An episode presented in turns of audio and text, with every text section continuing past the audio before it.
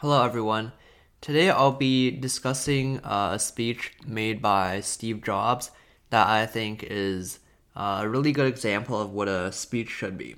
So he went to uh, Stanford University for a commencement speech in 2005. So a commencement speech is basically a speech made to university students when they graduate. So when a famous university like Stanford University uh, holds their commencement ceremony, they tend to, you know, invite some famous people and to, to speak to their students. So in this case, they invited Steve Jobs, who, in case you don't know, uh, co-founded Apple, which is one of the biggest tech companies today.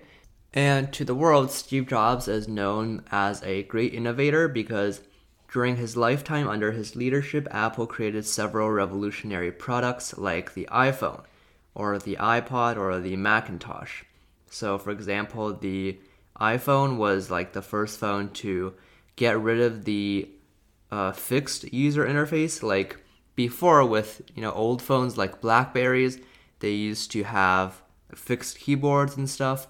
And Steve Jobs got rid of that and added a touch screen, so you can now touch the screen of a phone and manipulate stuff on the phone. But that use it that used to not be the case until Steve Jobs came along. So I'm going to be talking about his speech, uh, what he talks about in his speech, and why it's good.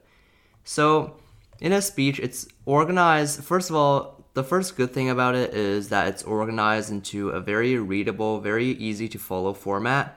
His one big message that he tries to talk about in his speech is that you have to find what you love, and once you find it, you have to really cherish it.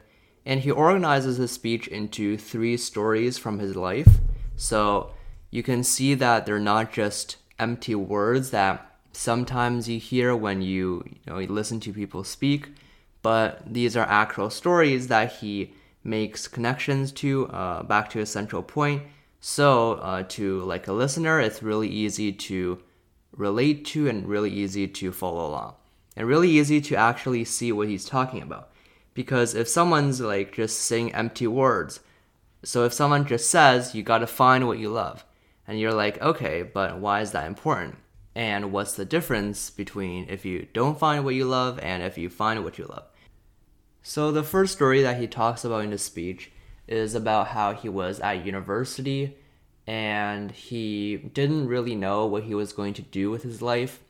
And university is like teaching him a bunch of seemingly useless stuff. And he ends up dropping out of the university because he doesn't really see how university is going to help him find what he loves. So he drops out and he ends up taking a calligraphy course. And this course ends up being very useful when he starts to work with Apple and starts to design products because he has he has the ability to design actual fonts that look good in contrast to other companies who might not have this ability. So he didn't really see then what purpose the calligraphy course had in his life, but his point is you just got to trust where you're going. Um, because 10 years later, when you've found your purpose, these things are just going to, uh, one by one, are going to have a clear way that they've helped you. So you're going to be able to see how they helped you. So for now, just trust where you're going. And the second story is more about finding what you love. So the story itself is about how Steve Jobs left university and founded Apple, and he ended up actually getting fired from Apple because, yes, you can get fired from your own company that you started if the board of directors, who is, you know, effectively the actual owners of the company, decides to fire you. So he actually does get fired but he realizes that he really loved what he did and he didn't just give up. He didn't just move on to a new career. He didn't you know retire or something. Uh, but so he ended up uh, starting several new companies like pixar and next. So pixar is a animation studio. You may have watched movies made by pixar but next next is a company that's not as relevant today but they've developed several technologies that were later on used by Apple. So he founded two companies because he really like loved technology, he really loved innovating. and he realized that he found out that he loved it early on, which is why he was which is why he didn't give up when he got fired because you know life has a lot of ups and downs. He didn't just give up when he was at a down point because he loved what he did. So that's the second story. The third story is the main theme of the third story is to love is to cherish what you love. So once you found what you love, you got to uh, really not take it for granted and really hold it in great importance because he talks about how he nearly uh, he was diagnosed with cancer and it was initially they thought it was a very uh, very malignant form of cancer one with a very low rate of survival but they later found out that it was actually a form of cancer that's curable with surgery um, so he had a really close call with death. So he actually thought he was going to die from pancreatic cancer. Uh, he later he later on did actually die of uh, health complications at a really young age, so very unfortunate. But uh, he had a close run-in with death previously, and he said that that made him see what was truly important, and that uh, you got to really value life. You got to look yourself in the mirror every morning and uh, ask yourself, you know, if this was the last day of my life, would I still uh, want to do what I am about to do today? Would I still? Uh, so his point is just to, you know, you got to live every day to the max. You got to pretend that every day is your last, so that you have, so that you're able to uh, really live each day to the best that it can be. So that's the basic structure of his speech. So let's talk about some reasons why it's good. So, first and most importantly, possibly, or not most importantly, but certainly very key, uh, the speech it's very short. So it's not uh, a long ramble. It's not like a thirty minute presentation.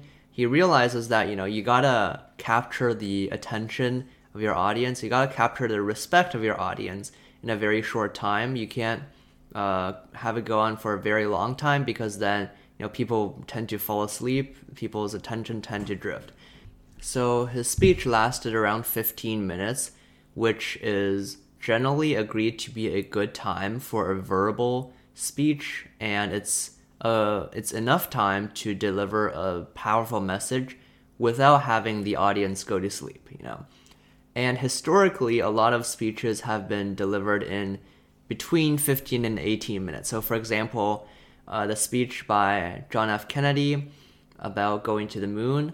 Uh, so, John F. Kennedy is a former U.S. president, and a speech about and a speech by Martin Luther King, so a U.S. Uh, an American peace activist or a racial equality activist. He delivered a, uh, a speech in eight, 17 minutes. So, good speeches tend to be not too short uh, but not too long either. But you know they have enough time to get the main message out. And secondly, the speech had a central theme that all three stories tended to evolve around, which is to find what you love, and then um, after finding the thing that you love to do, uh, how to value each and every day. So that's the central theme that each story uh, ended up relating to. So you you can't have multiple themes uh, that your audience tries to figure out through a story, and you can't have an unclear theme. But here, the theme is very clear, and all three stories related back to the theme. So that's another reason why it's good. And lastly, just going back to the format, it's in a very good format. It's really easy to follow, just three stories but it isn't a particularly boring or mechanical format. It's it still feels very natural, but just packaging it into three stories just makes it easy for the audience to follow and it makes it easy for, you know, someone to follow if they're reading about the speech 10 years later. So, that's uh, what I think about this speech. It's definitely very inspiring and you can learn a lot about Steve Jobs' life uh, just his personal life, not his professional life.